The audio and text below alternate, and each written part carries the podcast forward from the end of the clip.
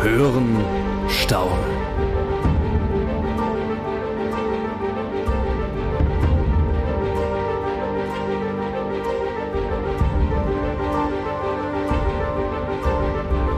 Willkommen zum Hand on Demand Podcast. Ich wünsche euch allen ein wunderschönes neues Jahr. Und dir auch, mein lieber Tim. Ruben, mein einziger Freund. Schön, dass wir wieder hier sind. 1. April, ist doch geil, oder? Jetzt geht's los. Neues Jagdjahr. Neues Glück. Neues Glück. mal gucken, ob wir dieses Jahr was, was mal zustande bekommen. Ja. Warst du morgen draußen? Also, das geht ja gerade draußen unter die Welt äh, und ist mir einfach zu nass. Also ich hatte, ich hatte keinen Bock, muss ich sagen. Nee, ich darf ja gar nicht. Wie? 1. April, Rheinland-Pfalz, Nixe. Habt ihr nicht auch das eine Änderung? Nee. nee. Nicht? Nee, zum Glück noch nicht. Bin ich äh, froh drüber. Zu, zum Glück. Aber ich habe ähm, eine Einladung schon bekommen. Bei, ja, äh, bei meinem Freund Frank, der jagt hier um die Ecke äh, von Köln, in der Nähe von Kerpen. Und da ist auch ab 1. April. Und der hat mich jetzt ähm, eingeladen, in den nächsten Tagen da mal auf geringe Böcke zu weitwerken. Ja, bin ich mal gespannt. Ich glaube, wir werden heute auch noch ein bisschen ausgiebiger über Böcke und Rehwild im Allgemeinen sprechen. Ja, wir haben einen Gast heute mal wieder. Ja, genau. Mhm. Einen sehr prominenten Gast. Aber vorher wollen wir noch ein bisschen über dies und das reden. Mich würde mal interessieren, hast du da eigentlich Pläne gemacht für das Jagdjahr? Also abgesehen jetzt von der Jagd bei Frank. Ähm, ja, klar, Pläne gibt's natürlich immer auch für auch für dieses Jagdjahr ein paar Jagdreisen geplant, aber auch ähm, viele Revierarbeiten stehen dieses Jahr an. Wir haben unser Revier sozusagen nämlich neu aufgeteilt. Und zwar hat äh, Jens jetzt so seinen Bereich, äh, wo er Kanzeln, Pirschwege und so weiter, Wildäcker macht. Und ich habe meinen Bereich, wo ich das alles mache, außer die Wildäcker. Also immer in Kombination dann mit unseren Jagdaufsehern.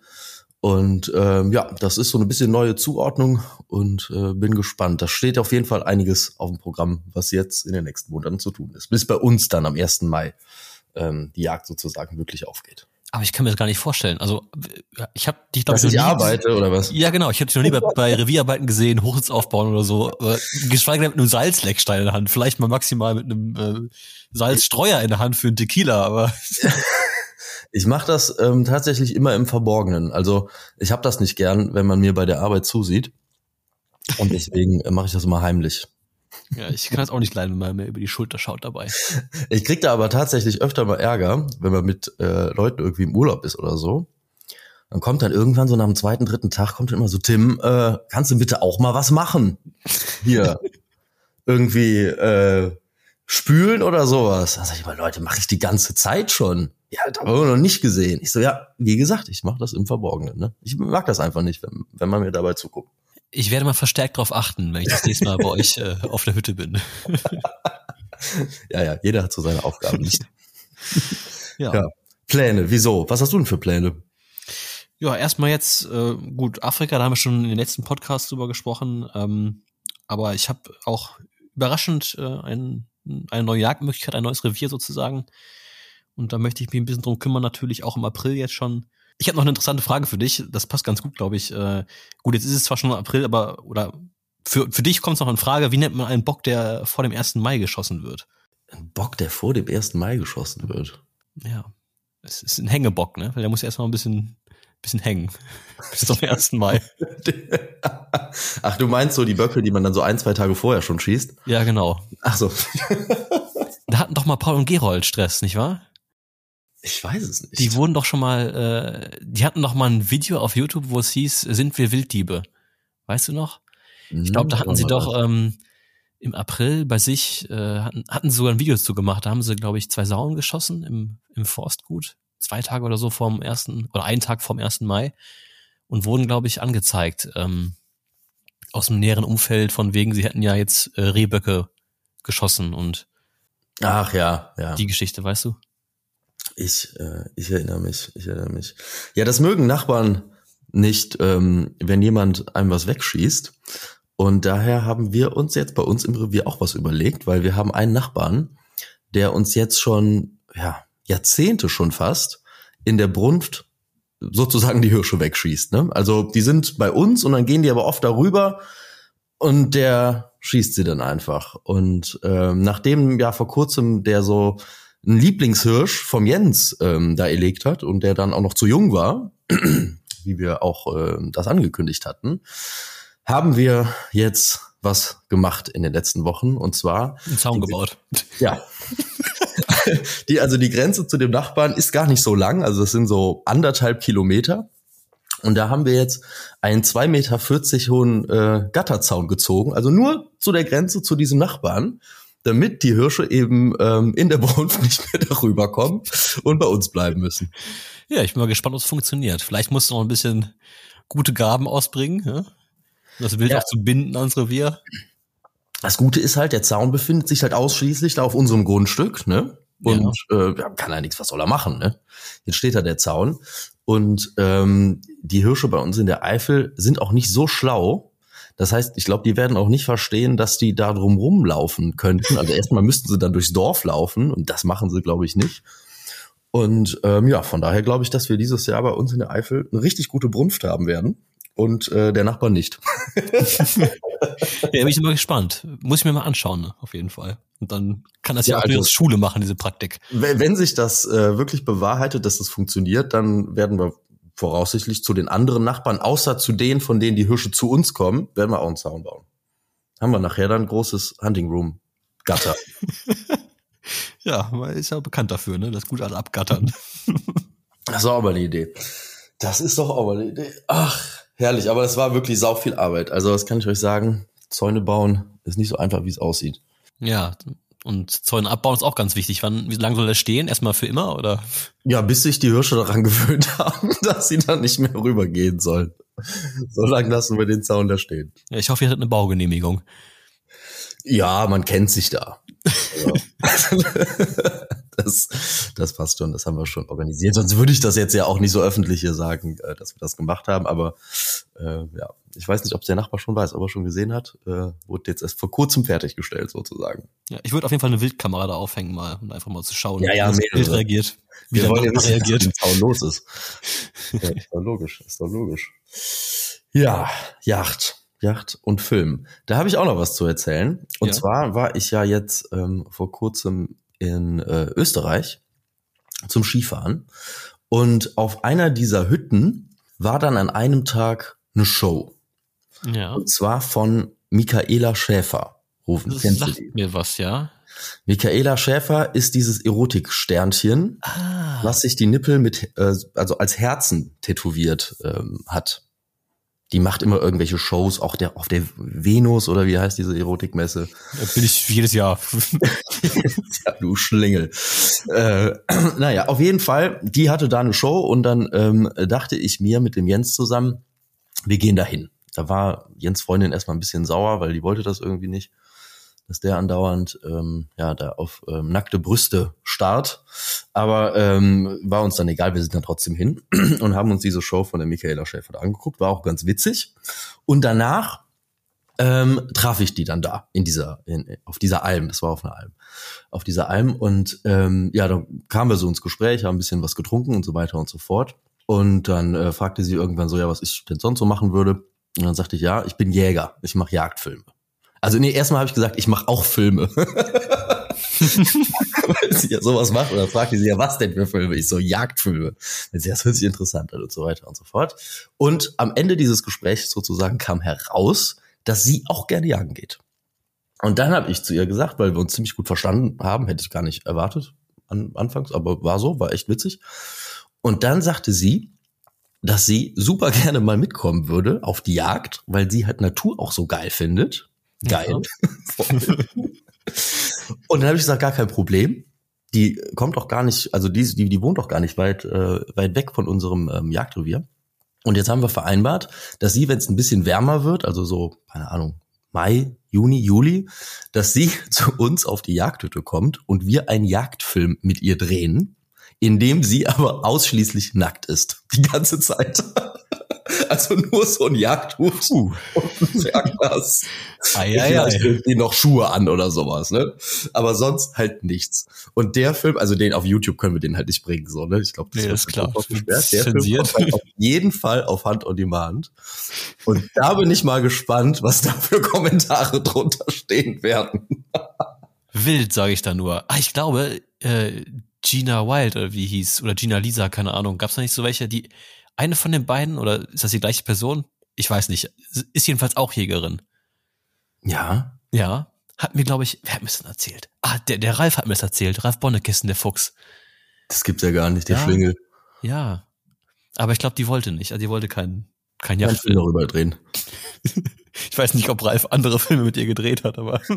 Ich, ich frage sie mal. Ich, ich, ähm, also ne, wir haben uns jetzt sehr connected. Ich habe ihre Nummer. Ich werde sie mal fragen, welche welche Gina von den Lisas ähm, da jagdlich unterwegs ist. Vielleicht kommt die dann mit. Ja, sag mir unbedingt Bescheid. Ich würde auch sonst gerne noch eine Kameraperspektive so. Welche willst du denn dann machen? Die die totale oder eher? Nee, ich nehme das mit dem Telezoom, ne? ja, da freue ich mich auf jeden Fall drauf. Ich bin auch gespannt, was unsere Abonnenten dazu sagen. Wird, glaube ich, mit Sicherheit eine der meistgesehensten und bewertetsten Folgen. Ja, da gehe ich äh, schwer von aus. Das wird auf jeden Fall überraschen. Ja, oder pass auf, Ich Tim. Ich habe die Idee. Warum wird sie nicht unsere neue Publisherin dann? Mal gucken. Also wenn ihr das wirklich so gut gefällt. Ja, vielleicht nicht jeden Film nackt, aber ich meine, Naja, es gibt ja auch hier dieses äh, Naked Survival und so ein Kram. Ja, oder mit dem Bodypainting könnte sie sich so ein Camo, äh, Pixel-Camo auf, aufsprayen. Also ein Arschgeweih hat sie noch nicht, das weiß ich. Perfekt, perfekte Symbiose mit der Natur. Ach, herrlich. Ja. Im Zweifel setzt sie einfach vor den Zaun, den ihr gebaut habt, und dann läuft das schon mit dem Jagderfolg. ja, wir wollen sie nicht übertreiben. Ja, den muss man ja nicht im Film sehen, aber so geht's ja dann am einfachsten. Ne? Zur Lockjagd. Halleluja. Manchmal, es sind eben diese, diese Praktiken ne, beim Jagdfilm. man darf den Zaun einfach nur nicht sehen. Ja, so ist es. Genau so ist es. Genau so ist es. Ja, gibt's bei dir noch was? Weiß nicht, größere Events steht erstmal ähm, im Juni was an für mich. Und zwar wird da endlich der, der Steinwild-Film fertig sein. Oh. Und den werden wir uns dann erstmal äh, so für uns anschauen auf dem Vorsäß. Mal schauen, ob das, ähm, ob man das so bringen kann, meinst du? Ja, bringen kann man das schon, aber äh, ja, also da freue ich mich auf jeden Fall drauf. Das wird eine schöne Filmpremiere. Der Film, auf den, glaube ich, die meisten am längsten schon warten. Ja, wollen wir mal gucken. Ich habe übrigens auch, äh, ähm, ja, es, es gab sozusagen Ergebnisse aus diesem ähm, Verwaltungsverfahren. Mhm. Ähm, ich habe tatsächlich meinen Jagdschein verloren, vorübergehend. Ich muss ihn jetzt abgeben für ein paar Monate. Jetzt. Ja, deswegen fahre ich auch noch nach Namibia, weil da braucht man keinen Jagdschein. Da kann man auch ohne jagen. Ja, du erzählst das so locker, aber das ist doch, also ist das jetzt, äh, Ja. das ist jetzt so ein laufendes Ding, was irgendwie steht und jetzt haben die ihn erstmal eingezogen oder? Ja, also gut, ne? In, in, ich hatte eh keinen Jagdschein in Österreich, also eigentlich ist es gar nicht so schlimm, dass ich den verliere, weißt du, weil. ja, mein Gott, wenn, wenn ich dann doch mal was einlege, das merkt auch keiner. Fragt ja auch keiner nach dem Jagdschein, ne? Ja, gut, im Grunde eigentlich nicht, ne? Also, ich wurde eigentlich noch nie gefragt auf der Jagd, ob ich einen Jagdschein habe. So Ja. morgens dann auf der Drückjagd, so zeigen sie mal ihre Jagdscheine vor, so, dann kramt man da ein bisschen in der Tasche rum und so, ja, ja, äh, passt schon, ne? Ja gut, ich habe ja einen Bruder der, und der sieht mir auch relativ ähnlich und da kann man dann zur Not sich aushelfen, sag ich mal. Theoretisch auch einfach den nehmen, ne? Ist ja auch kein Problem eigentlich. Das haben wir auch früher gemacht, als wir noch klein waren, ne? wenn es darum ging, äh, ja, kennst ja, ne, sich ein Bier zu kaufen oder so, dann musste man manchmal ein bisschen schummeln oder mogeln, ne? Und da war es ganz gut, wenn man einen älteren Bruder hatte zum Beispiel. Ja, das kennt man ja. Das kennt man ja. Nee, aber ansonsten eigentlich nichts Neues. Ähm, Das war's schon. Der Jagdschein ist weg für ein paar Monate, aber egal. ja. Ja, hast du noch was? Ja, und zwar, ähm, wir sind ja mittlerweile hier durch unseren Freund äh, Heinrich, sind wir ja, äh, ja schon fast so Niederwild-Enthusiasten geworden. Mhm. Und ähm, ja, Niederwild in der Eifel, klar, da gibt's mal einen Hasen oder ja, einen Fuchs. Aber ansonsten, so was Dinge, die fliegen, haben in der Eifel in der Regel einen Schnabel. also, es ist, äh, Niederwildjagd ist da nicht so, äh, ja, nicht so gut zu machen. Und deswegen habe ich jetzt mit meinem Kumpel Heinrich gesprochen, ob Ja. er mir nicht ein paar Fasane geben könnte. Ach ja. Dass wir die bei uns in der Eifel mal aussetzen und einfach mal gucken, ob, ob die sich da vermehren vielleicht, ne? Ja, ich glaube, da müsstet ihr aber auch noch ein bisschen anfangen, eure Füchse zu bejagen. Also, das macht ihr nicht so streng. Jens im Winter mal ab und zu, ja, aber ich glaube, das reicht nicht. Boah, auf den Drückjagden habe ich dieses Jahr drei Füchse geschossen auf einer. Ja, ich habe einen vorbeigeschossen. Ja, siehst du? Der Fasan wird dir es nicht danken. Aber ich glaube, ansonsten weiß ich nicht. Die paar Wildkatzen, die da rumlaufen, meinst du, die fressen viele Fasane? Boah, doch, das könnte ich mir gut vorstellen. Und kleine Fasan Fasanenküken, ganz süß. Oh. Aber die Wildkatzen, also wir haben ja echt, wir haben ja so viele Wildkatzen bei uns und ähm, die sind richtig fett. Also die sind richtig dick. Wir haben eine Wildkatze, also die kenne ich, ich weiß nicht, wie alt die Viecher werden.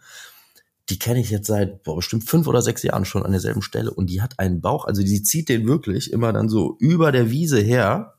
Das ist Ja. ein richtig fettes Viech. Und ich glaube, die kriegt so ein Fasan gar nicht mehr, weil die so langsam ist mit ihrem dicken Bauch. Das schafft die gar nicht. Ja, das schätzt sie nicht, aber im Zweifel auch da, ne? Was der Nabu nicht weiß, macht den Nabu nicht heiß.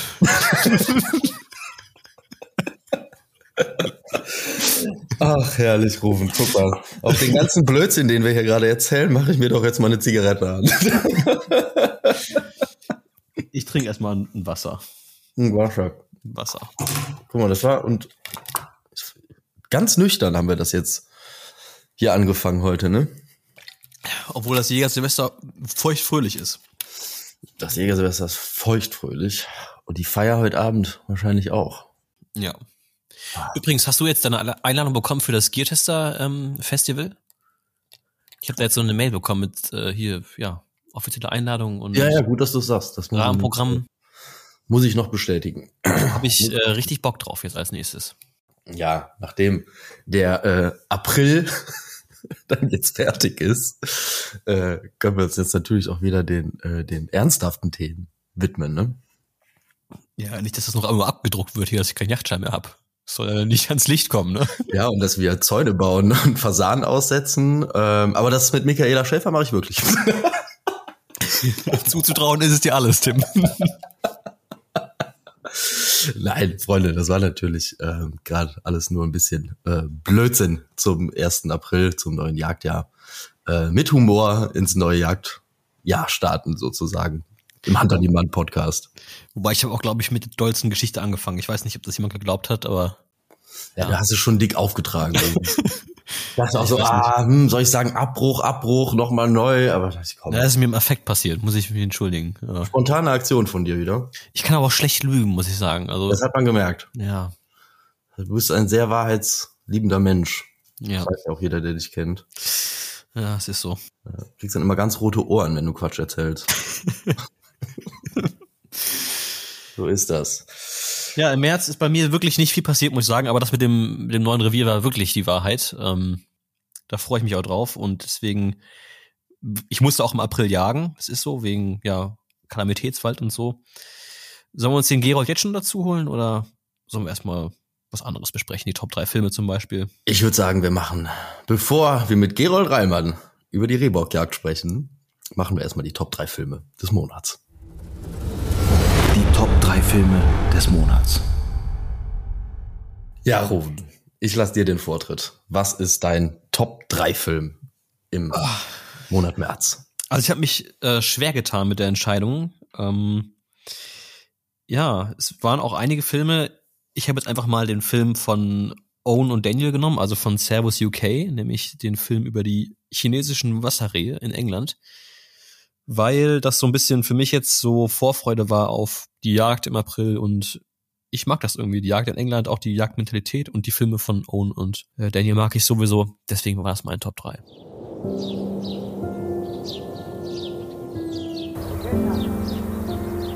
Well, welcome to glorious Buckinghamshire on a freezing cold February morning, and um, yeah, I hope to try and get a Chinese water book deer book for uh, Chema, um, my friend from Spain.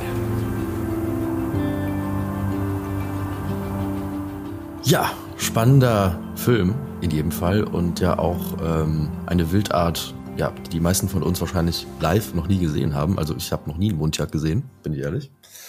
Ähm, hast Ja, du es- schon mal gesehen? es ging, ging ja gar nicht mal um die Mundjagd, sondern die äh, chinesischen Wasserrehe. Also das sind tatsächlich das ist eine, eine andere Wildart nochmal. Ach, das sind noch mal andere. Ach nee, die, die, warte, welche sind denn die, die mit, wo die Zähne so nach äh, unten wachsen, wie so ein Säbelzahntiger? Ja, auf jeden Fall die chinesischen Wasserrehe, aber haben das nicht sogar auch einige Mundjaks? Das bin ich jetzt auch schon selber irritiert. Ja, also man sieht, äh, die Mundjaks haben es noch nicht bis in die Eifel und bis nach NRW geschafft. Wobei ich habe auch gehört, es gibt Reviere in NRW, da gibt's Mundjaks. Ähm, auf jeden Fall, was ich ganz witzig fand, die, diese chinesischen Wasserrehe, die sehen von vorne vom Gesicht her so ein bisschen aus wie ein Fuchs. Mhm. Also weiß nicht, wenn die so frontal in die Kamera gucken, denke ich mal, da guckt mich ein Fuchs an. Ja, das ist ja schon ulkig. Ja, ganz ulkig. Naja. Also ich glaube, wir zwei müssen auf jeden Fall mal äh, Owen und Daniel in UK besuchen und uns die äh, Tiere da mal genauer anschauen, damit wir unser gefährliches Halbwissen hier mal ein bisschen verbessern, was, was diese Arten angeht. Ja, also um es kurz zu machen, man kann auch einfach die Filme sich erstmal anschauen, dann kriegt man da, glaube ich, einen ganz guten Eindruck. Da gab es auch so immer so Einblendungen, so Wissenswertes über das Tier und so. Das fand ich ganz interessant, ja, weil man ja selber keine Ahnung davon hat. Ne? Naja, dein Platz drei? Absolut. Mein Platz drei ist, äh, ja, da kennen wir uns ein bisschen besser ausrufen. Und zwar ist der von äh, Jagdkrone, vom Hermann. Der äh, war letztes Jahr auf Blattjagd im großen Thüringer Wald und ähm, ja, hat da wirklich riesengroßes ähm, Jagdglück, schießt zwei Böcke und insbesondere den Bock, den er am zweiten Tag erlegt. Ähm, ja, also das habe ich wirklich sehr, sehr gefeiert, diesen Film und auch äh, ja beim Zuschauen einfach sehr genossen, weil er wirklich an einem unfassbar schönen Platz sitzt und da auch wirklich einiges los ist und er am Ende auch noch einen wirklich ähm, alten, guten Waldbock strecken kann. Ja, Leute, Sachen sind gepackt. Äh, Wir sind fertig zur Jagd. Wir befinden uns gerade hier in Thüringen. Mal was Neues, mal bergiges Land. Nicht nur dadurch äh, zeichnet sich ja Thüringen aus, sondern auch so ein bisschen vom Wildreichtum. Es ist ja ein bisschen was anderes. Ihr habt Rotwild hier. Genau. Dammwild auf der anderen Seite. Leider nicht bei uns, aber das macht nichts. Gestern Abend hatten wir schon den ersten Ausgang. Und ja, Johannes äh, hatte da das Glück, auch schon Rotwild vorzuhaben. Und wir haben die ganze Truppe jetzt mal komplett aus. Ja, der Hermann, der alte Rehwildjäger. Ich mag das so sehr, dass er da immer dieses Team Jagdkrone so, äh, ja, in den Fokus setzt. Also auch immer die anderen, die da dabei sind und er ist auch echt fleißig, gefällt mir. Ja, der hatte irgendwie eine gute Community, mit, mit der er da so unterwegs ist und jagen geht. Und ähm, ja, die haben auch viel Spaß dabei, so wie es aussieht. Ja, Blattzeit in Polen, Tim. Das ist mein Platz zwei, um es mal ganz kurz und schmerzlos, schmerzlos zu machen. Ähm, da habt ihr ja vier Filme gebracht und jetzt der, der letzte Film, der war im März.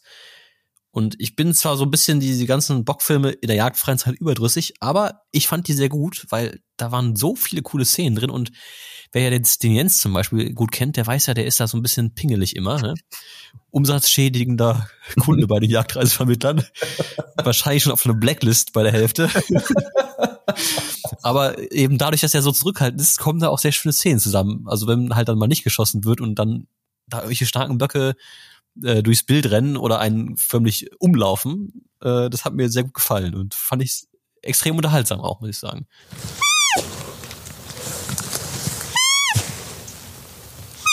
Du bist der Alte, aber. Der Jens ist echt ein krasser Bock. Ja, ich weiß. Wieso schießt du den nicht?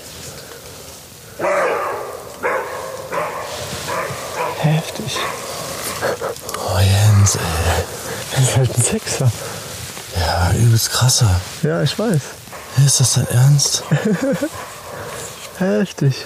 Ja, also ich muss sagen, auf der Jagdreise haben Jens und ich wirklich sehr viel Spaß gehabt und zwischendurch ja auch echt viel Blödsinn erzählt. Aber ähm, als ich die Filme gesehen habe, äh, oder Jens und ich, wir sie uns dann zusammen angeguckt hab, haben, äh, mussten wir selber auch öfter mal schmunzeln.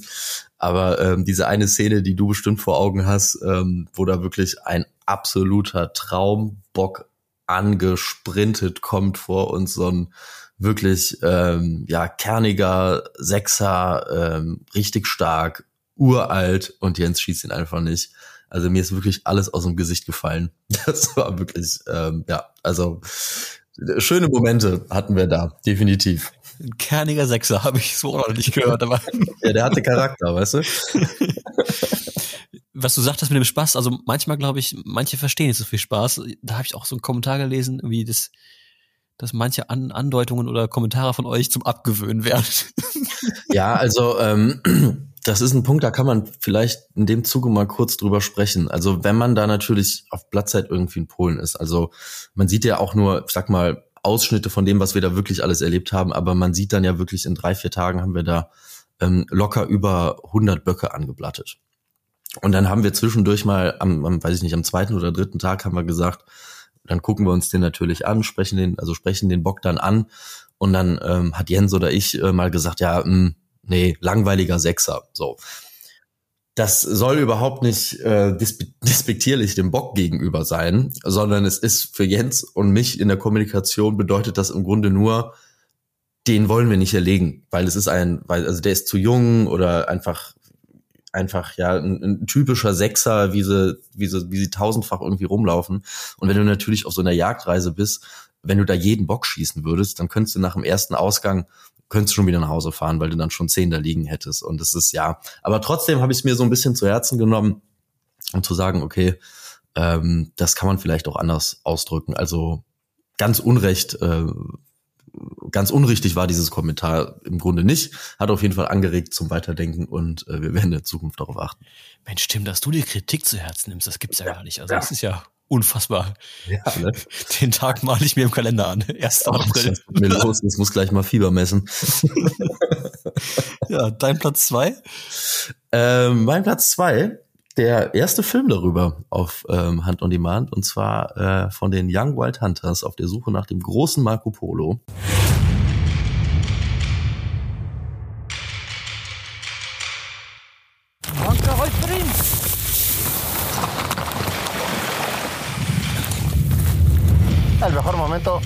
Animal. Der Film hat mich persönlich zumindest ähm, ja echt umgehauen diese Landschaftsaufnahmen, die die da haben, ähm, wo sie da campen, wie sie die Berge mit den Pferden und so weiter, diese ganze Jagd und dann natürlich ähm, diese faszinierenden äh, Schafe. Also ich fand den Film toll und da musste man auch für die, ähm, die nicht gerne Untertitel lesen, musste man gar nicht viel lesen, weil man konnte einfach alles sehen und das hat äh, schon gereicht. Ja, ich habe ein bisschen mit mir gehadert, ob ich den Film aufnehmen soll. Jetzt hast du es gemacht, also hast du mir die Entscheidung vorweggenommen. Ähm, aber muss ich dir zustimmen, also es ist wirklich eine, eine richtig krasse Landschaft und ähm, es gibt ja auch viele Filme über die Jagd in ähm, Zentralasien. Und ja, ich hatte bei dem Film jetzt so ein bisschen das Gefühl, dass ich das erste Mal so richtig auch ähm, so ein bisschen ein Gefühl für dieses Land kriege. Weil meistens, ja, geht das los, Flughafen, Pferd und Abschuss so. Und ja. da hatte ich auch mal das Gefühl, ich weiß jetzt irgendwie, wie das Land aussieht, so wenn ich da ankomme. Und das fand ich schon mal sehr interessant. Und dann diese steilen Berge da, ich weiß nicht, ob das im Tian Shan Gebirge war. Glaub nicht, aber es war trotzdem unfassbar schön und ja, sehr reizvoll. Ich habe das auch schon ewig auf der Liste, mal irgendwann nach Zentralasien, mindestens mal zum Filmen. Mhm. Ähm, hatte ich auch schon mal geplant, ist ins Wasser gefallen leider. Ja, muss man mal gucken auf jeden Fall Lust gemacht. Ja, es ist ähm, nicht sehr erschwinglich, diese Schafart zu jagen. Sagen wir mal so. Ja, du meinst jetzt das Marco Polo Schaf, ne? Ja, genau. Ja, ja wo, wobei ich glaube, da kommt es auch ein bisschen drauf an. Da gibt's ja in jedem Land irgendwie nochmal ein anderes Schaf, ein anderes Agali, Marco Polo, mhm. wie die auch alle heißen dann da. Mhm. Und ich glaube, in Kirgistan ist das sogar noch halbwegs erschwinglich. Und ich würde da persönlich auch zum Steinbock jagen hinfahren, nicht fürs Marco Polo, aber die Steinböcke kriegt man da tatsächlich recht günstig, also zumindest im Vergleich jetzt zum, ähm, zum Alpensteinbock. Ja. Ähm, ja. Aber ja, so ein Marco Polo, ich glaube, ähm, unter 15.000 passiert da gar nichts. Ja, und ich meine, was das Interessante an so einer Reise ist, ist, glaube ich, dieser Abenteuerfaktor. Du bist dann ja teilweise abgeschnitten von Zivilisation und Internet und allem. Also du bist da einfach mitten im Nirgendwo im krassen Gebirge ein lebensfeindlicher ja, Lebensraum, wo du halt denkst, okay, fressen die Tiere ja eigentlich nur alle Steine oder? Ja, also das wundert mich auch immer. Aber ja. klar, diese ganzen Kräuter und so weiter, da wächst dann irgendwie doch genug. Und man muss auch in diesen Gebieten ja sagen, die ähm, Jagd trägt auch da weitestgehend dazu bei, dass diese Tiere da eben einen Wert haben und geschützt werden, auch von der einheimischen Bevölkerung. Und ähm, von daher finde ich das gut. Und das hat man in dem Film der Young Wild Hunters auch gesehen, eben wie dort gelebt wird, auch tagsüber, auch äh, wie sie mit den Einheimischen da in Kontakt sind. Und ähm, da ist ja diese eine Familie, die da wirklich im Nirvana lebt und ja. ähm, die dann aber die Pferde bereitstellen für die Jäger, die dorthin kommen. Und das ist deren Lebensgrundlage. Ne? Also finde ich alles vollkommen in Ordnung. Ja, und auch der Lebensstandard, ne? Richtig krass, weil, also, was, was die da wahrscheinlich als Luxus empfinden, keine Jugendherberge sieht bei uns so aus, ne? Ja, ja. Tja. Naja. Was ist denn dein Platz 1 rufen?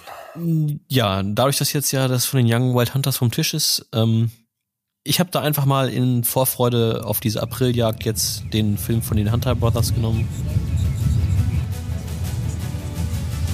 Auch wenn wir schon des Öfteren auf über 250 Meter Stücke erlegt haben, fand ich in dieser Situation einfach nicht den Weg zum Abzug. Das Jagdfieber schoss mir so dermaßen ins Herz, dass der rote Punkt von einem Meter überm Hirsch zu einem Meter unterm Hirsch umhertänzelte. Die waren nämlich letztes Jahr im April in England, haben da Böcke gejagt, haben noch so einen fürchterlich hässlichen Perückensieger geschossen, aber Das darfst du jetzt Äh. eigentlich so wieder nicht sagen. Das finde ich jetzt dem Tier gegenüber irgendwie unangemessen. okay, das Tier an sich, ich mag Siegers sehr gerne. Gerade ich als Essen? NRWler esse sie sehr gerne, jage sie auch sehr gerne. Äh, hier im Arnsberger Wald, aber ich würde mir so einen, so einen äh, flauschigen, ich nenne es mal bewusst respektierlich, äh, Teletubby nicht an die Wand hängen. Ja, ich glaube, dass das ähm, so geruchstechnisch auch äh, schwierig sein könnte. Also ähm, weiß ich nicht, aber was mich wundert, also das ist ja wirklich eine, eine Ausnahmetrophäe, das muss man ja auch jetzt mal dazu sagen, super, super selten. Und ähm, dieser Sika ähm, ja, ist ein Perückensieker, ähm, hat also dementsprechend eine Hormonstörung und ist, ähm, ich glaube, die haben nachher das nachgeschaut, um die zehn Jahre in jedem Fall alt. Also auch für einen Siegerhirsch recht alt. Und das wundert mich dann doch wirklich sehr, dass so ein, ähm, so ein Hirsch, der ähm, ja nicht Mann und nicht Frau ist, also es ist ja so ein Zwitter dann. Das äh, Gehirn wächst ja so das Leben lang durch bei diesen, bei, bei diesen Tieren, ähm, dass der überhaupt so alt geworden ist. Ja, ich glaube, das liegt daran, dass die Engländer, glaube ich, nicht so sehr Trophäenjäger sind. Kann das sein? Also ich glaube, das ist denen relativ egal. Die schießen ja auch dann da auf den Kulturen dicke Böcke, egal wie alt und äh, ja, auch, Ja, die haben- auch am Bast und weiß nicht was. Auf jeden Fall ein anderes Jagdkonzept äh, da drüben, zumindest ähm, zumindest teilweise. Aber ich, also wenn ich jetzt so ein, ich sage jetzt mal Perücken Hirsch zum Beispiel bei uns jetzt im, im Revier sehen würde, würde ich den eigentlich sofort erlegen, weil ich wüsste, okay, das Tier ist in jedem Fall ähm, krank, hat vielleicht noch irgendwie zusätzlich Krankheiten, die es dann irgendwie noch verbreiten könnte oder so. Also ich finde, das ist auf jeden Fall etwas, was man so schnell es geht erlegen sollte, wenn man es sieht. Auf jeden Fall war es interessant und äh, ich denke, das ist auch gleich, wenn du deinen Platz eins dann auch präsentiert hast, eine gute Überleitung in das heutige Thema. Aber jetzt bin ich mal gespannt, was dein Platz eins ist. Ja, Rufen, wir, äh, wir wollten uns ja abgewöhnen, uns selber zu loben, aber ähm, äh, mein Platz eins ist äh, Nachsuche 5, der heranwachsende Schweißhund. Ähm, ja, Teil 5 einer Reihe, die du auf Hand on Demand gebracht hast und äh, auch der fünfte Teil ist mindestens genauso gut wie die anderen Teile. Da bist du wieder äh, mit Henning Dictus unterwegs und äh, der hat ja einen äh, jungen Schweißhund namens Ole und der macht in diesem Film äh, unter anderem seine ja, ersten oder oder ja, ersten Erfahrungen. Nee, nicht ersten Erfahrungen, also er kann es schon, aber er äh, ist halt noch ein junger Hund und muss halt noch ein bisschen lernen. Also ist dieser junge Hund teilweise in Kombination auch mit dem äh, älteren, erfahrenen Hund da, in dessen äh, Fußstapfen er sozusagen tritt. Und ja, fand ich wieder ganz toll erzählt. Auch der Henning Dictus, äh, erfahrener Mann, äh, bringt das Thema einem super näher und glaube ich für jeden interessant, dieser Film. Ja, ich habe das bei allen jungen Hunden, ist das eigentlich immer so, dass man immer wieder Suchen hat mit dem heranwachsenden Hund, so will ich es mal sagen, wo man sagt, boah, ne, bleibt einem der Mund offen stehen, Junge, was hat er da geleistet? Äh, es mangelt dann oft an der Konstanz, dass man dann möglicherweise am nächsten Tag eine Suche hat, wo man dann denkt, na ja, ne, da muss ich jetzt aber doch den Alten holen, das war jetzt mal gar nichts.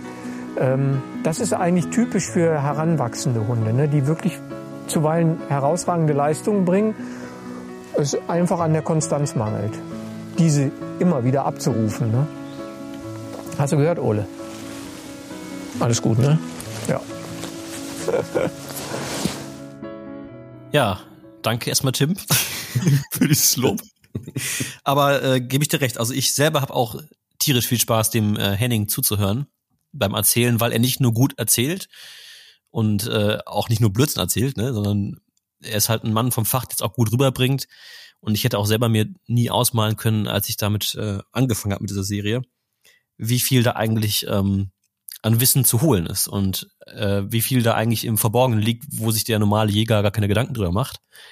Ähm, und wenn da dann irgendwann mal so ein Schweißhund anrückt, weil man ihn leider irgendwann vielleicht mal braucht, dann weiß man gar nicht, was dahinter steht. Und ähm, ja, der heranwachsende Schweißhund, der Aufhänger war natürlich so ein bisschen der, dass der Hund nach der ersten Prüfung, wenn er die jagdliche Brauchbarkeit kriegt, ja noch kein fertiger Hund ist und dass dieses Ausbilden und Lernen und äh, ja Reifen des Hundes, das geht im Prinzip ja ein Leben lang und äh, das fand ich doch sehr sehr schön. Und da hatten wir auch interessante Nachsuchen, wo auch Henning selber noch mit seinen vielen Jahren Erfahrung gelernt hat und ja, das war auch für mich äh, ein Aha-Moment, dass auch so jemand, der so viel gesehen hat und so viel Erfahrung hat, sagt, okay, ja, da habe auch ich noch dazu gelernt. Ja, also mittlerweile zähle ich auch ähm, einige Schweißhundeführer zu meinen Freunden und habe natürlich auch jetzt selber schon da sehr viele Erfahrungen gemacht. Aber ich erinnere mich daran, als ich jünger war, noch mit meinem Vater zusammen gejagt habe oder selber in meinen äh, jungen Jägerjahren, äh, Jägerjahren war ähm, und dann mal was passierte und man einen Schweißhundeführer rief, den man jetzt persönlich noch nicht so gut kannte vielleicht.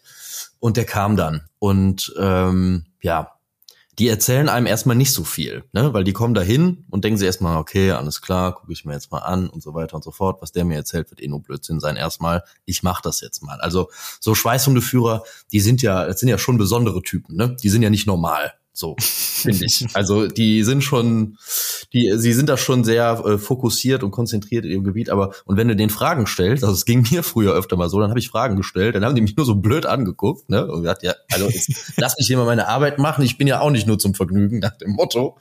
Und ähm, ich glaube, so, so, so, so geht das wahrscheinlich äh, vielen oder so ist es öfter umso schöner ist es dann, äh, wenn sich dann, also nicht nur der Henning Dictus, sondern auch andere Schweißhundeführer äh, hier und da die Zeit nehmen, ähm, dem Jäger auch mal wirklich genau zu erklären, was da passiert, was er macht, dass eben ähm, alle auch davon lernen können. Und dafür ist natürlich so ein Videoformat äh, prädestiniert, damit möglichst viele Leute auch ähm, darum geht's ja in erster Linie, Verständnis dafür bekommen, was die Schweißhundeführer machen und vor allen Dingen auch Verständnis dafür bekommen, was man selber, bevor der Schweißhundeführer kommt, nicht tun sollte. Ne? Ja. Weil damit wird ja oft viel kaputt gemacht. Ja, hast du gut gesagt. Also vielleicht ist es auch nochmal was für den Podcast irgendwann in Zukunft, dass wir da mal einen Schweißhundführer reinholen oder so, weil äh, ich denke, das ist auch wichtige Aufklärungsarbeit über diese Arbeit, auch vielleicht gegenüber der nicht jagenden Bevölkerung, dass man ähm, ja auch zeigt, klar, ne, jeder Mensch, der bei Verstand ist, weiß, dass auch mal ein Schuss daneben geht oder im schlimmsten Fall ein Tier verletzt, aber dass eben ja die Schweißhundeführer da sind, um eben dieses Tierleid oder dem, dem Tierschutz gerecht zu werden, dieses Leid zu beenden und dass wir da eben als Jäger selbstkritisch auftreten müssen und auch zeigen, dass wir unsere Fehler eben ausbaden dann und das ist eine ganz wichtige Arbeit, die vielleicht auch manchmal nicht genug gewertschätzt wird und vielleicht nicht unbedingt dadurch Anerkennung kriegen soll. Es geht ja nicht darum, jetzt irgendwie zu sagen, boah, geil, das sind geile Typen da, die beiden, sondern äh, ja, einfach diese Arbeit so in den Vordergrund zu stellen. Ähm, wir haben ja einen neuen Jagdaufseher in der Eifel, den äh, Jan Zeimers, den kennst du ja auch. Ja, genau, ja. Und der ist ähm, auch schon ja ganz äh, lange anerkannter äh, Schweißhundeführer. Sein Vater war auch und ist auch immer noch Schweißhundeführer. Vielleicht können wir ja auch mal mit ihm, so ich sag jetzt mal als jungem Schweißhundeführer der nächsten Generation, ähm, auch mal so ein Projekt machen. Oder du führst es damit vielleicht sogar weiter. Ja. Weil ähm, bei ihm war ich tatsächlich schon auf sehr vielen Nachsuchen dabei und ähm, der hat mich wirklich in seinen jungen Jahren, muss man sagen, ähm, schon derart oft beeindruckt mit dem, was er da äh, ja erreicht hat, äh, was er gefunden hat, wie er Situationen gelöst hat, was er für eine Ruhe dabei hatte und ähm, also das fand ich Wahnsinn. Also der ist auf jeden Fall auch jemand, von dem man ähm, sehr viel lernen kann. Ja. Bin ich auch wirklich froh, dass wir den, äh, also wenn du so einen guten Schweißhundeführer als Jagdaufseher hast, da hast du ja eigentlich schon gewonnen, ne? Also was soll dir denn noch passieren? ja, muss man sich warm halten, ne? ja, ja, nee, aber ist auch einmal ein super Typ. Ganz ja. super, super Typ. Ja, ich kenne kenn ihn ja auch und ich glaube, wir haben sogar einen Film mit ihm auf Hand on Demand. Ach, mit Andreas, ne? Wenn Jäger Fehler machen. Wenn Jäger Fehler machen. Genau, da sieht man ihn schon, ja. Ja, das war sozusagen der Startschuss für die Nachsuchenreihe damals bei mir. Stimmt. Da hast du damit angefangen im Grunde, ne? Ja. Anfang und Ende. Gut, so, Top drei Filme des Monats haben wir, ähm, ja, es gab wieder wirklich viele Filme im, im März auf Hand on Demand. Was hattest du gezählt, Rufen? 11, 12? Nee, mehr, glaube ich. 13 oder 14. 13 oder 14. Also genug Filme da für ähm, den nächsten verregneten Tag, der sicherlich bald kommen wird. Ja, so. also- Aber jetzt kommen wir zu unserem Gast, würde ich sagen. Ähm, man hat es auch in dem Film in England wieder gesehen. Ähm, Gerold Reimann kennt sich wirklich gut aus ähm, mit Böcken. Ähm, nicht nur, wie man sie professionell ohne Hilfsmittel nur mit dem Mund anblattet, sondern ähm, auch, wie man sie findet, wie man sie hegt und wie man sie am Ende dann ähm, auch erlegt. Und ähm, deswegen freue ich mich sehr, dass wir ihn jetzt hier begrüßen dürfen. Ja. Moin, Gerold. Ich habe schön gepennt gerade. Ich habe wirklich, ich habe wirklich original verpennt. Passiert mir Bist du selten. denn jetzt schon wach oder ist noch schwierig? Nö, alles gut, alles gut. Okay. Ja, Gerold, wir haben dich hier als den, den Rehbock oder Rehwild-Guru eingeladen. Du sollst mal erzählen, wie das funktioniert. ja, war mir klar, dass ihr mich dazu braucht. Du, du weißt, ich schieße ja immer viel zu junge, gut veranlagte Böcke in der Forst. Ja, das sieht man immer wieder. Aber ich meine, was willst du machen? nein, nein, nein, nein. Wir wissen ja, es gibt ja Argumente dafür. Ähm, auf deinen Kalamitätsflächen ist das ja absolut richtig manchmal. Ja, sollen wir das mal kurz besprechen? Ist ja jetzt April und wir zumindest in NRW dürfen das ja jetzt. Ich weiß nicht, ob ihr das in Mecklenburg auch dürft. Vorpommern. Ähm, ja, ähm, wir dürfen ja in Mecklenburg-Vorpommern den Rehbock jetzt auch ab 16. April bejagen. Und ähm, ich sag mal so, letzten Endes spricht da ja wildbiologisch nichts gegen. Ne? Das ist ja nur eine traditionelle Sache, weshalb wir eigentlich am 1. Mai anfangen. Also ihr fangt auch nicht im April an, oder?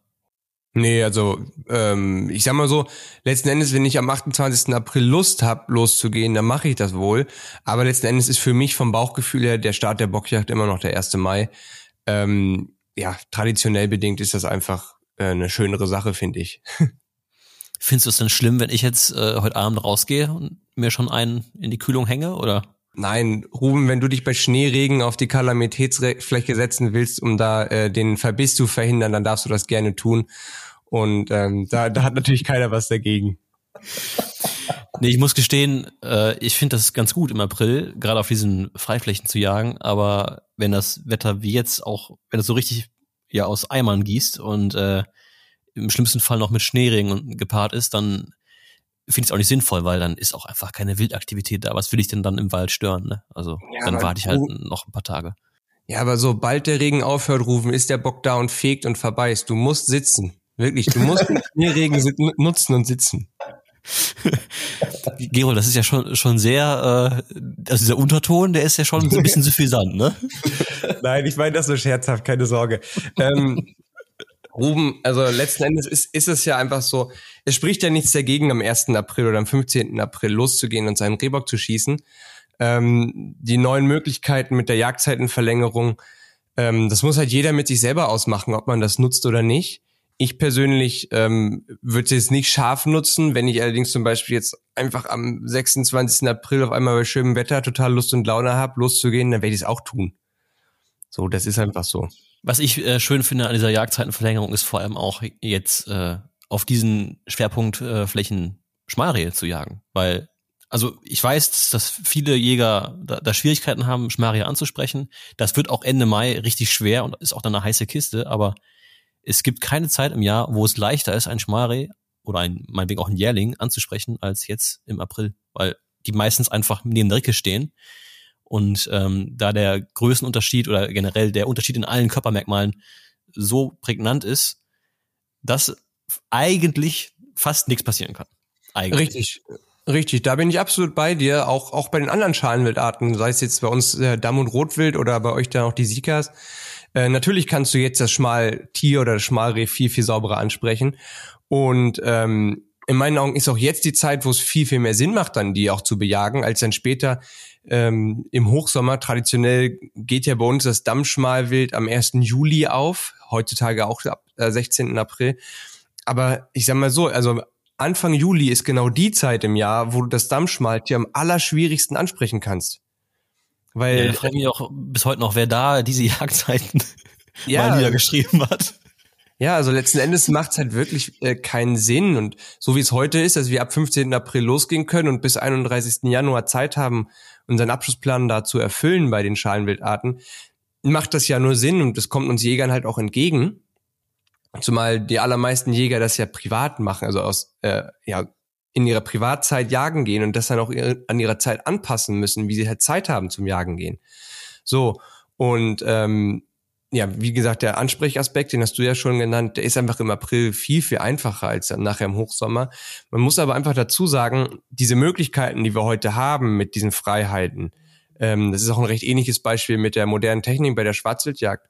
Ähm, wenn wir diese Möglichkeiten für uns nutzen, um unsere Abschüsse ähm, ja, äh, mehr Intervall, also mehr im Intervalljagdkonzept durchzusetzen, ähm, selektiver zu jagen und letzten Endes die Strecke sauberer zu machen, dann ist das ja in meinen Augen auch alles vollkommen legitim. Dann sollen doch alle losgehen am 1. April im Bock schießen.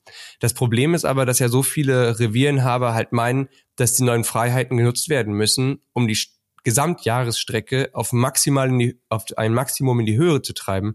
Und das, muss ich sagen, finde ich dann doch eher traurig. Ja, es birgt eben äh, neben der Freiheit, die man gewinnt, auch viel Verantwortung. Ne? Genau das gleiche wie mit der Technik. Ähm, natürlich ist es schön, dass ich dann auch sagen kann, okay, im April jage ich jetzt hier nur in meinen Kalamitätsflächen und lass dafür halt im Mai in den Kinderstuben Ruhe und auch im Sommer vielleicht Ruhe dort. Aber ähm, du kannst eben auch anfangen, den Rehbock zehn Monate im Jahr zu bejagen. Und das finde ich ist dann auch irgendwo ein bisschen vieles Guten, weil zehn Monate Jagdzeit ist wirklich mehr als lang genug und man kann den Rehbockabschuss oder generell auch seine eigenen Zielvorstellungen, wir haben ja in NRW keinen Abschlussplan für Rehwild, man kann das auch in weniger Zeit umsetzen und deswegen bin ich auch ein großer Freund davon zu sagen, okay, wenn ich früh anfange, höre ich auch früher auf im Winter oder eben zum Beispiel im Sommer, lasse ich einfach mal komplett Ruhe während der Aufzuchtszeit. Richtig. Ja, Jagdzeiten bedeuten halt eben nicht, dass man von dann bis dann die ganze Zeit jagen soll, sondern dass einfach nur der Zeitraum ist, in dem man im besten Fall mit vernünftiger Intervalljagd in äh, die Bestände eingreift und seinen Abschlussplan erfüllt. Und ähm, ja, aber so ein permanenter Druck auf dem Revier, das ist einfach Quatsch. Richtig. Das ist eben auch kontraproduktiv äh, bezüglich der Wildschäden. Absolut. Richtig, da bin ich bei dir, NRW. Endlich mal von Gerold hier. Auch mal von anderen gelobt werden, außer von mir rufen, ne? Ist doch schön. Schön, ja, es geht runter wie Öl. Aber ja. kommen wir vielleicht mal zum, ähm, ja, ich sage jetzt mal zum Standard für den, für den, für den Jäger. Also am 1. Mai, sagen wir mal, geht der Bock auf in den weitesten Teilen Deutschlands und ähm, da hat man natürlich den Anspruch, also Jens und ich zum Beispiel haben den am 1. Mai morgen wollen wir dann natürlich auch unseren Bock kriegen. So, das bedeutet ja in der Regel, also bei uns zumindest, äh, ja, wir sind im April äh, hier und da im Revier unterwegs, äh, fahren mal ein bisschen rum, gucken, wo die Böcke stehen. Man hat natürlich auch die Wildkameras, wo man hier und da einen sieht, um dann am 1. Mai auch Jagderfolg zu haben. Gerold, wie macht ihr das, um am 1. Mai morgen Jagderfolg zu haben? Ja, das ist im Prinzip bei uns nichts anderes. Ähm, ich, ja, ich habe heute schon äh, alle Böcke bestätigt, die ich im Mai erlegen möchte bei uns. Äh, also ja, ich, hab, ich nehme mir selber vor, bei uns im Forstbetrieb möchte ich selber immer einen Bock im Jahr schießen. So, und den kenne ich halt in der Regel schon ähm, ja, seit dem Ende der normalen Schalenwildjagd, seit dem Januar. Ähm, der, den ich jetzt genau auf dem Schirm habe, tatsächlich, den kenne ich schon den ganzen Winter und ich weiß wo jetzt genau, wo er steht und der fängt jetzt an zu plätzen und gefegt hat er auch. Und ich freue mich jetzt, wenn der richtig schön blank gefegt hat, ähm, dann loszugehen und diesen einen speziellen Bock zu jagen. Das finde ich persönlich auch viel, viel reizvoller, dann ein speziell ausgegucktes Stück Wild oder bestätigtes Stück Wild zu jagen, als einfach nur loszugehen und massiv Strecke zu machen, ähm, weil es halt die Herausforderung viel, viel größer ist. Was ist das denn für ein Bock? Warum oh. reizt er dich so? Also, wenn ich mich nicht vertue, ist das auf der äh, vom Bock aus linken Seite ein gewöhnlicher Sechser und auf der rechten Seite hat er einen Rosenstockbruch. Es kommen zwei Enden aus der Rose, welche ja etwa auch beide Lauscher hoch in die Höhe ragen und beide dann auf den letzten zwei Zentimetern nochmal nach hinten vereckt sind. Und jetzt die entscheidende Frage, Gerold. Wie alt ist der Bock? Oh. Ja, der, glaube ich, ist tatsächlich nicht so ganz alt. Ich würde sagen, der ist so vier, vielleicht kann er drei sein, vielleicht fünf, das muss ich mir nochmal genauer angucken. Ähm, ist mir aber in dem Sinne bei dem auch egal, weil tatsächlich ist er von der Stärke her auch absolut kein Zukunftsbock. Äh, da gibt's wirklich äh, in der Altersklasse wesentlich stärkere Böcke bei uns. Ähm, ja, und ein abnormer Bock passt halt immer, sag ich mal. Ne? Das sind ja die Hegekriterien. Die, die Frage der Frage ist ja, Gerold, kannst du den Bock denn auch wirklich aufs Jahr genau ansprechen? Ja, ich sag mal, dieses aufs Jahr genau bei der Lebendansprache, das ist halt immer so ein Spiel mit dem Feuer. Da kann man natürlich auch mal daneben liegen und eine gewisse Fehler Fehlerquote ist da auch normal, sag ich mal. Aber letzten Endes, so in der Altersklasse kannst du auf jeden Fall ansprechen. Also du kannst den Jährling als Jährling erkennen, du kannst den äh, zwei-, dreijährigen Bock als jungen Bock erkennen und du kannst auch den äh, uralten Bock als uralt erkennen. Klar, die Fehlerquote gibt es, aber also die Leute, die sich hinstellen und sagen, es ist unmöglich bei der Lebensansprache ähm, ein Alter ähm, festzulegen oder zu vermuten, also das ist einfach falsch. Und da zeigen dann diejenigen auch ziemlich deutlich, dass sie einfach keine Ahnung haben äh, vom Wild ansprechen. Und das finde ich dann doch eher traurig, dass solche Leute dann leider halt auch oft äh, sehr viel Strecke machen, weil sie halt einfach auf alles schießen und meinen, ja, man kann ja eh nicht ansprechen. Und das ist dann doch traurig. Ich habe heute so einen Gedanken gehabt. Also ein alter Bock, also ich sage jetzt mal fünf Jahre plus, der hat ja, würde ich jetzt mal sagen, in der Regel ein deutlich größeres Revier oder Einstand, als es ein junger Bock hat. Sind wir uns nee. ja wahrscheinlich einig. Nee, das stimmt nicht. Nee? Nee, das stimmt nicht. In der Regel, das ist auch das gleiche mit der Trophäenqualität, dass in der Regel der dreijährige äh, Schiere Sechser meistens stärker ist als der fünfjährige Schiere Sechser. Und das liegt daran, dass der dreijährige Bock, der, der steht jetzt im vollen Saft und der hat richtig Motivation. Ich sag mal, der ist jung und motiviert. Der holt sich ein Riesenrevier. Der holt sich ein Riesenrevier, weil er es kann. So, das und dann, ist der Schadbock, Gerold. Ja, natürlich, das ist der eine Schadbock, genau. Nein, das weiß ich nicht.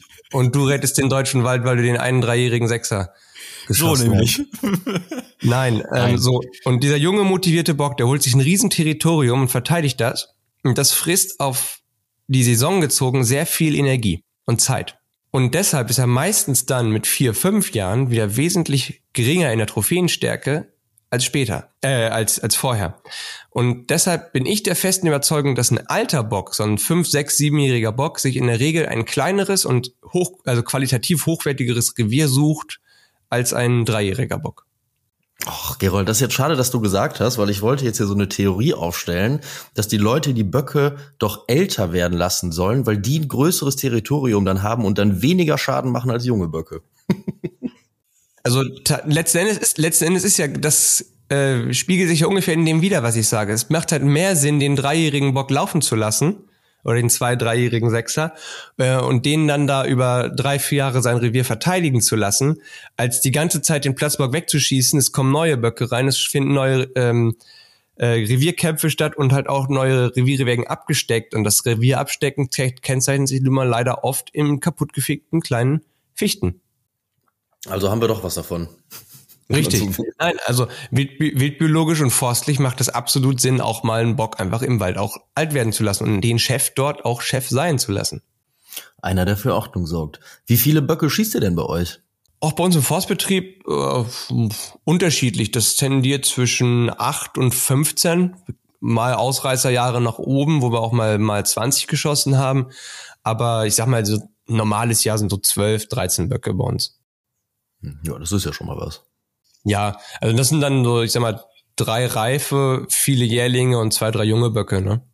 Ja, also so ist es, äh, würde ich sagen, bei uns in der Eifel auch von der Struktur. So klar, man muss halt viele Junge in jedem Fall schießen und ähm, sucht sich dann die passenden Reifenböcke dann aus. Und ähm, ja, ich finde auch, es macht auch einfach mehr Freude, weil, wie, wie du das eben schon gesagt hast, wenn man jetzt einfach rauszieht am 1. Mai und sich einfach sagt, ich schieß irgendeinen Bock, irgendeinen, so, also das ist ja nur das Leichteste auf der Welt, weil äh, es gibt ja im Grunde genommen überall Rehe. Und ähm, ja, ich finde es auch schöner, wenn man da sich was rauspickt und äh, dem dann auch etwas nacheifert.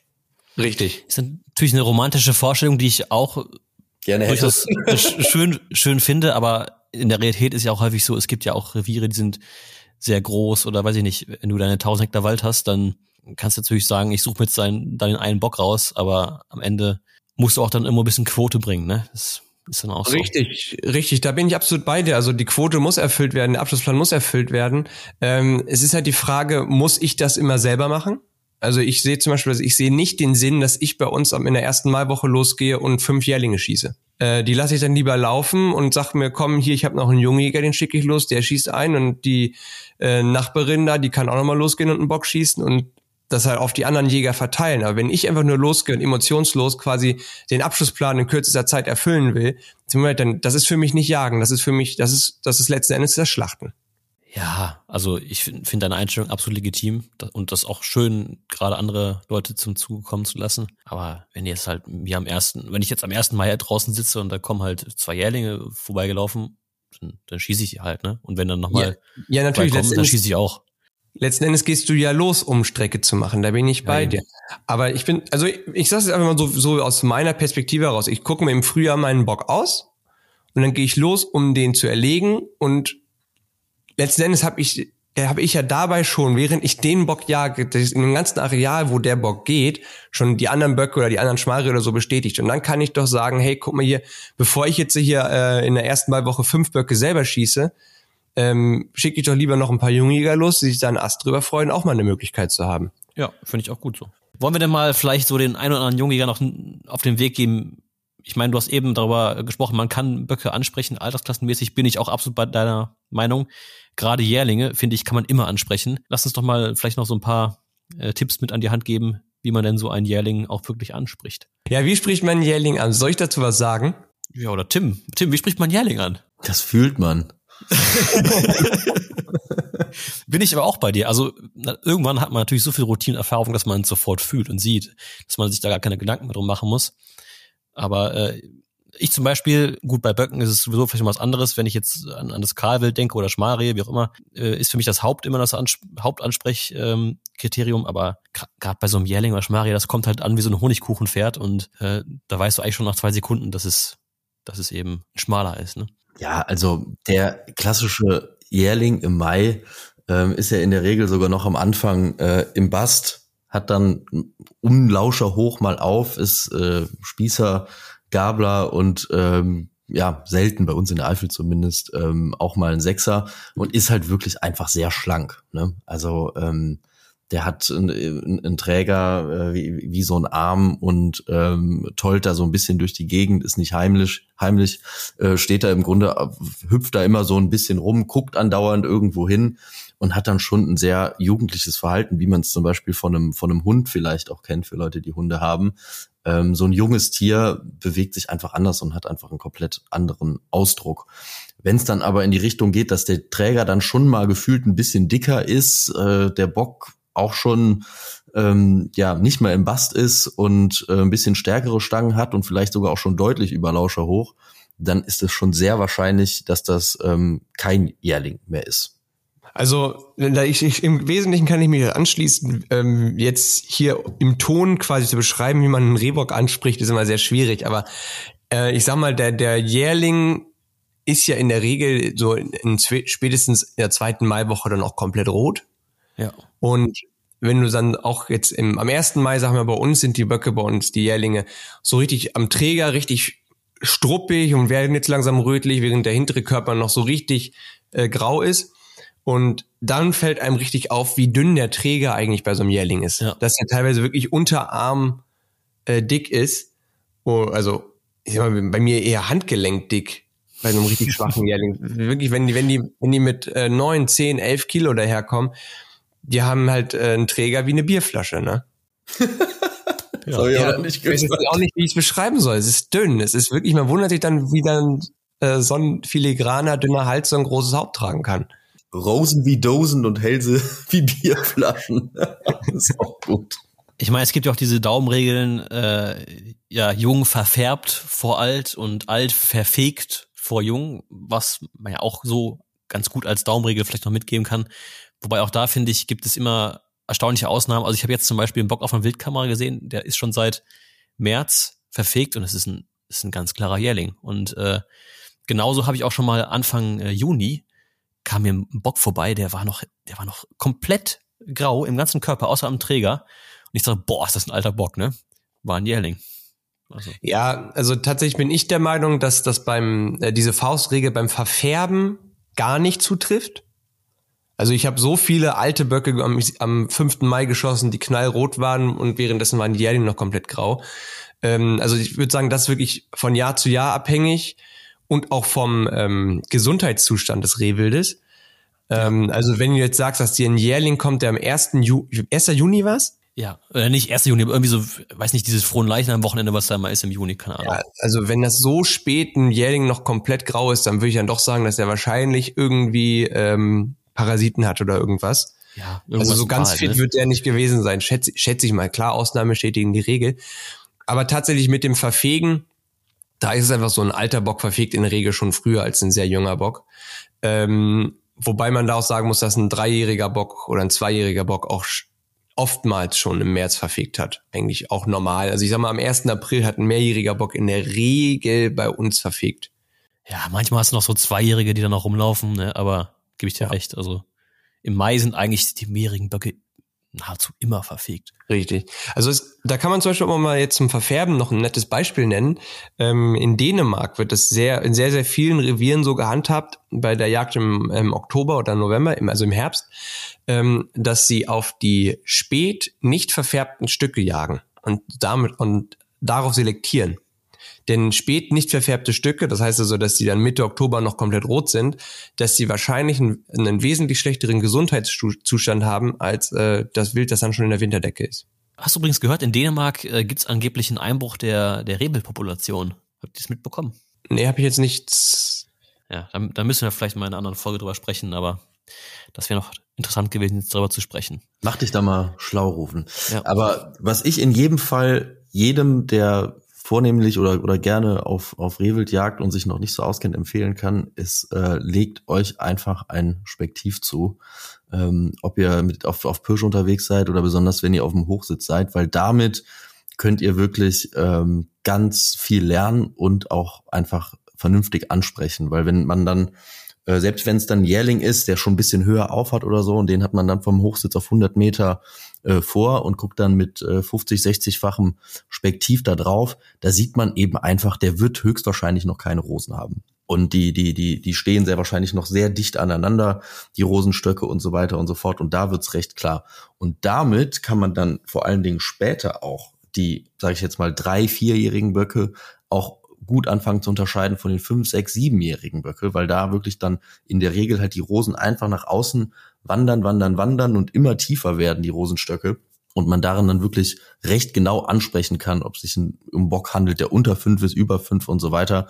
Und bei dem Jährling sieht man es damit dann sowieso ganz klar. Also man muss, umso näher man dran ist, umso besser kann man es natürlich erkennen. Also generell würde ich einen Tipp geben, einfach sich viel wild anzuschauen und Ja. sei das jetzt äh, vorm Computer, auf Bildern, auf Videos, im Tierpark. Ist immer ein bisschen schwierig, finde ich, Tierpark, aber einfach rausgehen und angucken und irgendwann entwickelt man halt so eine Routine und so ein Gefühl und gerade wenn man auch mal dann viel im Vergleich sieht, zum Beispiel jetzt Sprünge sich im Frühjahr anschauen, da hast du halt alle Altersklassen Rehwild vor dir stehen und das zählt auch für andere Wildarten übrigens, also für, für Rotwild, Dammwild und so weiter. Man muss einfach sich viel Wild angucken, sich selber die Unterschiede heraussuchen, vielleicht auch mal einen Erfahrenen dabei haben, der dann bestätigt in seinen eigenen Ansprachen, die man dann da übt und dann kommt das irgendwann wie so eine Intuition, wie Fahrradfahren. Dann hat man es einfach irgendwann drin.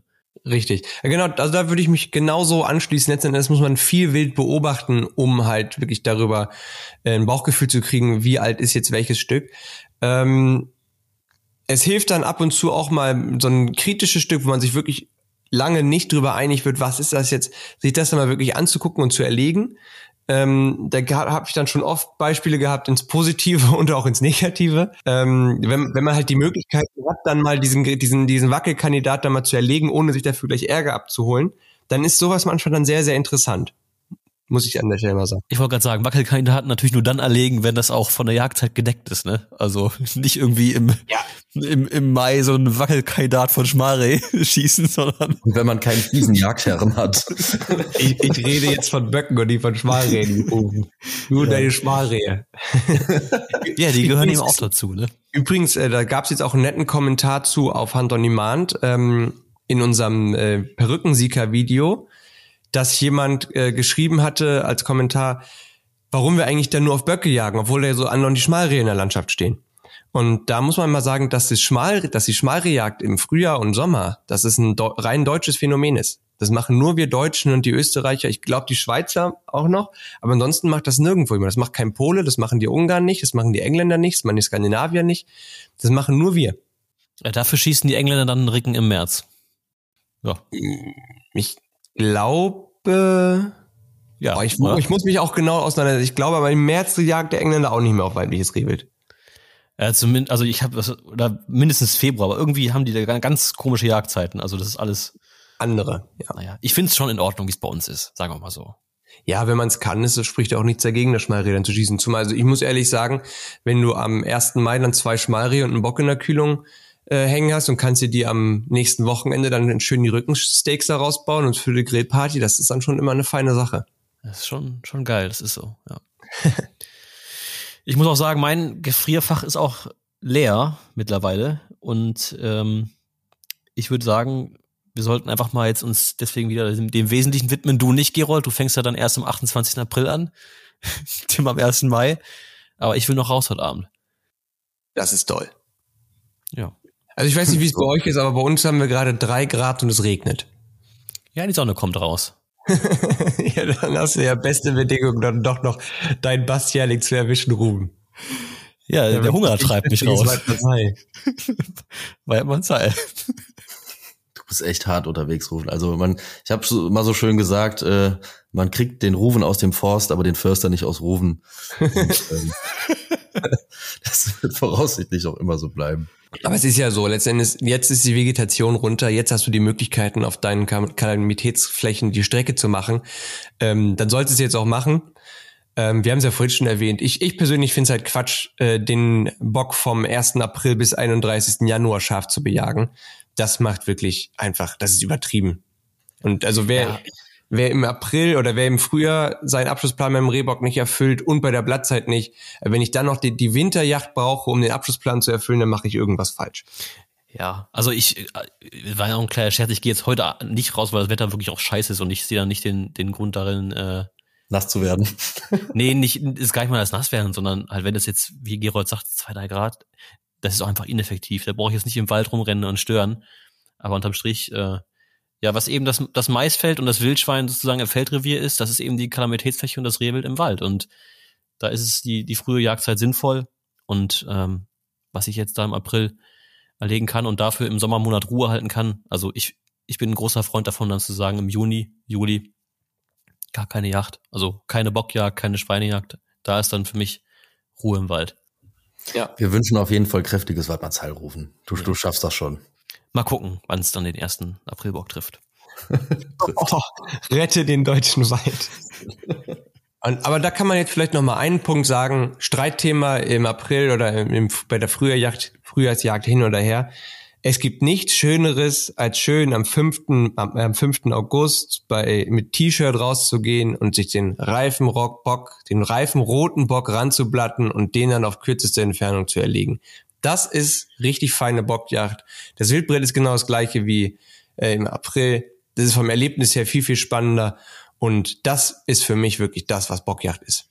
Und das macht auch, glaube ich, jedem Förster Spaß. Also ich, Da bin ich voll wer, wer an sowas keinen Reiz hat, weiß ich nicht, der hat, glaube ich, ist kein, kein Jäger am Herzen. Richtig. Okay, also Gerold, schön, dass du da warst. Ruven, ich glaube, wir verabschieden uns ähm, dann auch von diesem Podcast. Wir haben jetzt wieder lang genug erzählt und vor allen Dingen am Anfang genug Blödsinn. Ja. April, April. April, April vom Hand on Demand äh, Podcast. Und ja, kommt alle gut ins neue Jagdjahr. Allzeit eine sichere Kugel, viel Waldmannsheil. Und äh, bis zum nächsten Mal. Danke, Gerold. Dankeschön, dass ich da sein durfte und bis zum nächsten Mal.